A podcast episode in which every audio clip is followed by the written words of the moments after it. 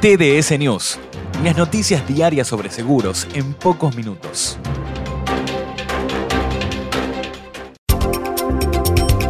Allianz Argentina. Liderazgo mundial en seguros.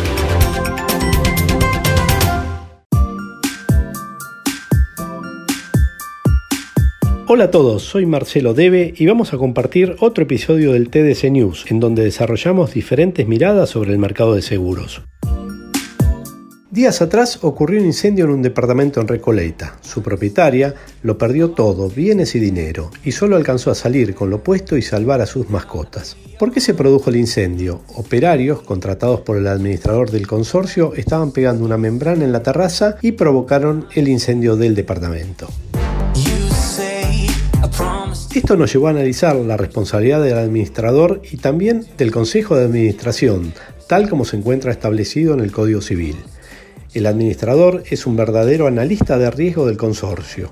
Analizar cada trabajo, quién y cómo lo realizará, con qué medios y verificar no solo las medidas de seguridad adecuadas, sino también la existencia de los seguros que pudieran corresponder con sus cláusulas de exhibición o coaseguros, son parte de sus tareas. El incumplimiento puede exponerlo a reclamos económicos tanto a él como a los miembros del Consejo de Administración. Los invitamos a compartir un nuevo episodio del TDC News para seguir ampliando conocimientos y ser mejores profesionales del asesoramiento en seguros.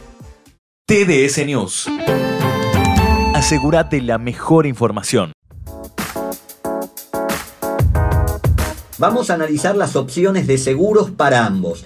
Y ya anticipo, nos encontramos con oferta disponible en el mercado para el caso de administradores, pero casi me atrevo a decir que no hay nada previsto para el tema del Consejo de Propietarios. Respecto a los administradores de consorcios, desde hace tiempo, es un nicho que le ha interesado a los productores, sobre todo porque los administradores son los que después muchas veces definen el tema del seguro integral. Em, hace algún tiempo mm, realmente no pude chequear si sigue vigente, se había instaurado un seguro obligatorio de caución que estaba em, o tenía como suma asegurada era el 30% de la recaudación por expensas de cada consorcio esto en su momento trajo, mm, digamos, como mucha discusión porque, obvio, patrimonialmente un administrador de consorcios para vivir de eso requiere al menos tener 8 o 10 consorcios, calculen anualmente cuánto es la expensa que se puede cobrar en cada uno, tener que conformar una garantía del 30% de cada caso patrimonialmente era complicado. Lo que sí y está vigente es la disposición 777 del gobierno de la ciudad de Buenos Aires, creo que es del 2013, donde para actuar como administrador anualmente tienen que someter a consideración de las asambleas de consorcio una declaración jurada patrimonial o, en su defecto, presentar una póliza de responsabilidad profesional a favor del consorcio. Respecto a esto, la primera palabrita, profesional, puede que alguno encuentre que la póliza que ofrece una compañía diga errores u omisiones. Y esto tiene que ver con un eh, concepto que proviene del mercado americano, el más especializado en materia de responsabilidad civil, que fijaban allá hace tres décadas, cuando yo arranqué un poco con estos seguros, cuando se libera el mercado y empiezan a entrar, decían Responsabilidad profesional es para profesiones liberales. Médicos, arquitectos, escribanos, ingenieros, actuarios, contadores, o sea, lo que requieren título universitario y matrícula para actuar. Todo el resto que constituye el desarrollo de una profesión, pero que no requiere esos dos requisitos, título universitario y matrícula, lo cubrimos con una póliza de errores u omisiones. Conceptualmente lo mismo, es hacer algo que de acuerdo a las reglas de tu actividad o profesión no tenés que hacer. Así que se llame profesional, se, llame errores u omisiones, es lo mismo. Pero claramente los administradores de consorcio tienen una oferta bastante amplia en el mercado. Yo al menos encontré 8 o 10 compañías cláusula claims made es lo que normalmente se da para esto porque los reaseguradores de responsabilidad civil solo cubren esto bajo condiciones claims made, cubren este tipo de cosas que decíamos, ¿no? Un error en lo que puede ser una incorrecta contratación de un personal, el tema de no verificar y en esto hago especial hincapié los administradores de consorcio, casi como dice su palabra, son verdaderos administradores de riesgo y en mm. materia de seguros deberían poner hincapié en que quien entre tenga seguro, que si voy a contratar una empresa, tiene personal eventual, hay una cláusula de no repetición o una transferencia de derechos de forma tal que haya una indemnización a esa persona y que no pueda venir, o sea, puede venir, pero que haya una cobertura por si después esa persona sufre un accidente. A veces explicarle a quien va a ser las veces de veedor, como decíamos, el Consejo de Propietarios, que no es simplemente el presupuesto más barato, porque Tampoco es cuestión de decir, mire, eh, con el seguro eh, vienen los que van a colocar la membrana, como ocurrió el otro día. Yo le pido un seguro, me sale tanto más caro. Y hay que explicarle a quién va a tomar la decisión. Mirá que sin seguro puede ocurrir algo como esto. Después un siniestro casi millonario y que puede llegar a tener que responder el consorcio. Pero insisto, hay oferta, hay oferta disponible. Yo probé con una compañía que cotizaba en función de la cantidad de consorcios y la cantidad de unidades en total, y una póliza de 2 millones daba algo así como 1.500 pesos por mes de prima, es decir, no es perdón, premio, eh, no es un, un, valor muy importante y fácilmente puede ser sostenido. El problema lo tenemos con lo otro, con el Consejo de Propietarios, porque como bien marcaba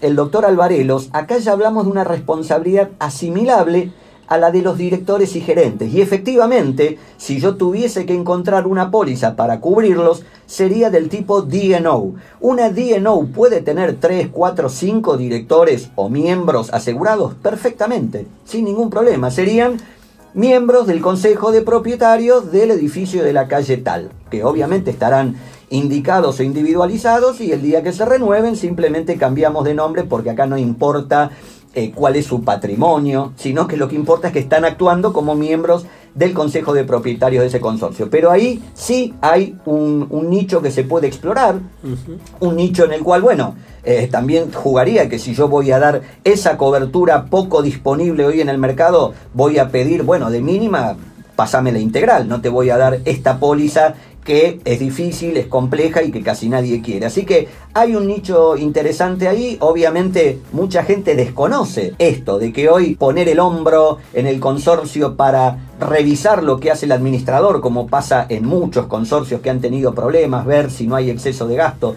de qué forma se disminuyen los gastos. Bueno, esa persona que hoy asume esa función tiene también una responsabilidad y hay que tenerlo en cuenta. Así que bueno, una, un nicho interesante, digo, de desarrollo, el del Consejo de Propietarios. Ya dijimos que en los administradores del consorcio hay oferta disponible en el mercado, ¿sí?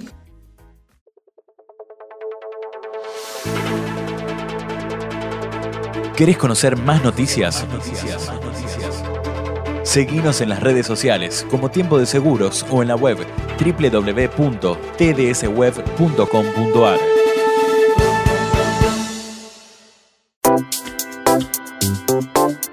Esta fue una producción especial de Tiempo de Seguros para Radio Trend Topic. Nos podés escuchar cuando quieras desde Spotify, Google o Apple Podcasts. Si te pareció útil la información, descargala o compartila por WhatsApp. Y te recuerdo que nos encontrás en todas las redes sociales como Tiempo de Seguros. Hasta la próxima edición.